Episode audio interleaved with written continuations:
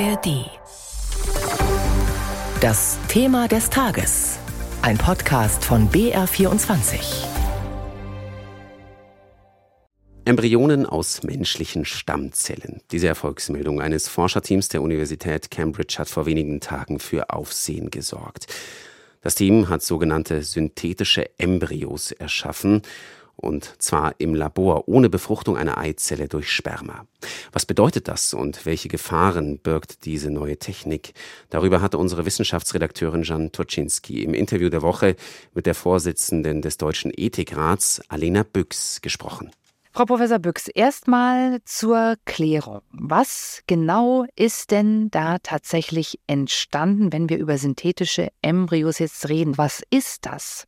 Das Allerwichtigste, was man jetzt erstmal sagen muss, ist, dass diese Ergebnisse auch noch nicht das durchlaufen sind, was man in der Wissenschaft das Peer-Review-Verfahren nennt. Also das ist noch nicht unabhängig überprüft. Deswegen muss man da immer jetzt einfach ein bisschen vorsichtig sein.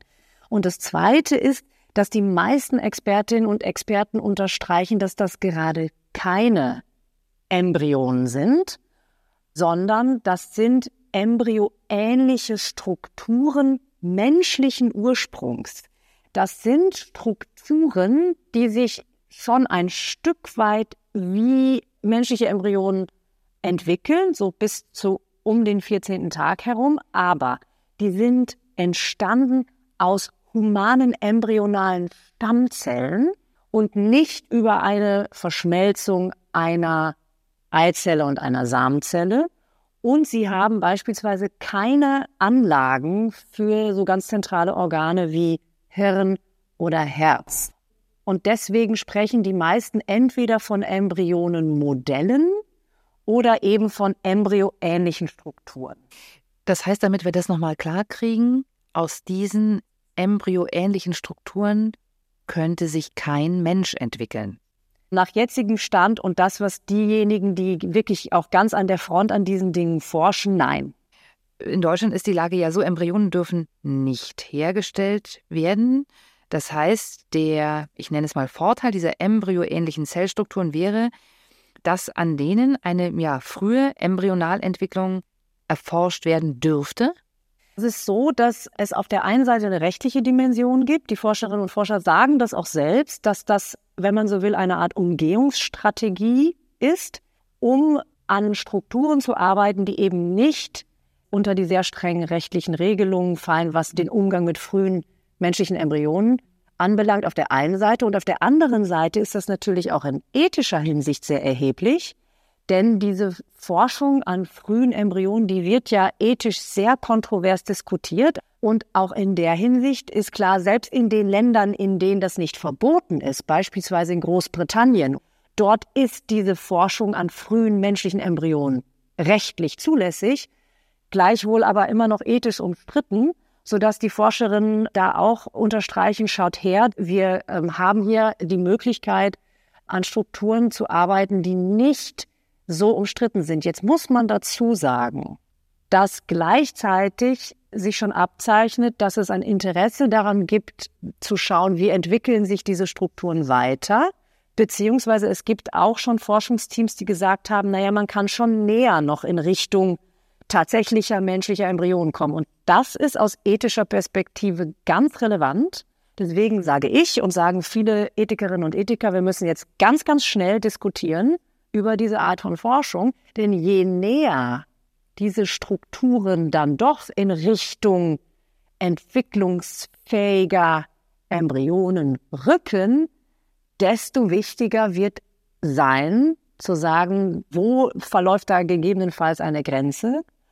Und, das ist die zweite Frage, sollte die Position zum Umgang mit den frühen Embryonen neu überdacht werden? Das fordern durchaus einige auch schon länger, die sagen, da hat sich so viel verändert, sollte man da vielleicht noch mal auf diese ethische Debatte draufschauen.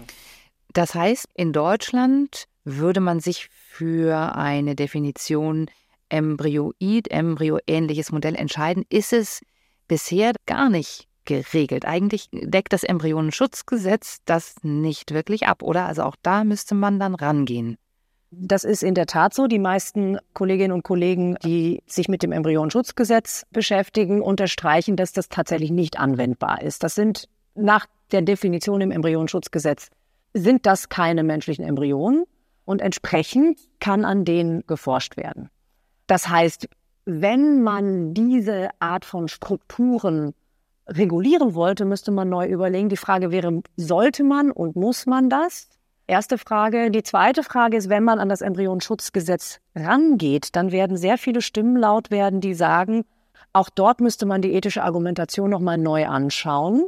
Also das eine würde wahrscheinlich Hand in Hand mit dem anderen gehen. Und dann lassen Sie uns doch über die ethischen Aspekte nochmal etwas ausführlicher sprechen, äh, Frau Büchs. Ein Pionier der Stammzellforschung, Hans Schüller, der hat diese Woche sehr gelassen reagiert und ich zitiere ihn, er meinte, ich bin der festen Überzeugung, bevor nicht eine Maus auf diese Weise auf die Welt kommt, müssen wir keine Angst vor dem Menschen aus dem Labor haben. Wie entspannt sehen Sie das? Was antworten Sie darauf? Es ist völlig richtig, dass da noch weite, weite Wege zu gehen sind und sich jetzt niemand ängstigen muss sozusagen vor dem Menschen in der Petrischale. Aber was die prinzipielle technologische Möglichkeit anbelangt, ist man hier auf einem Weg.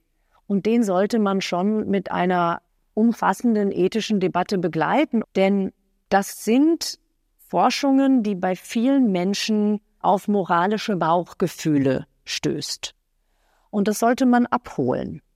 Und die Forscherinnen und Forscher können erklären, warum sie das machen. Ne? Zum Beispiel finde ich das wirklich wichtig zu betonen, dass das tatsächlich ein Verfahren ist, das weitaus weniger ethisch problematisch ist, als wenn man an tatsächlichen Embryonen forschen würde. Aber wenn man näher heranrückt in Richtung menschliche Embryonen, dann ist es sehr gerechtfertigt, dass aus der Öffentlichkeit, aus der Gesellschaft die Frage kommt, sollten wir das tun? Und es wird eher darum gehen, ob man sich am Ende wieder darauf einigt, der frühe Embryo, egal ob der jetzt aus Stammzellen geschaffen wird oder ob er aus einer befruchteten Eizelle entsteht, ist schutzwürdig und hat einen hohen moralischen Status, dann darf man daran nicht forschen. Oder aber man sagt, hier haben sich die moralischen Überzeugungen auch in der Gesellschaft verändert und man geht von einem sogenannten stufenweisen moralischen Status aus, der zunimmt, je weiter sich der menschliche Embryo entwickelt. Und weil Sie es gerade selber angesprochen haben, Frau Wüchs, das moralische Bauchgefühl könnte bei diesem Thema brüllen und sagen, wir können jetzt Menschen klonen und brauchen dazu noch nicht mal Spermium und Eizelle, sondern eine Stammzelle reicht. Aber so weit ist es eben nicht.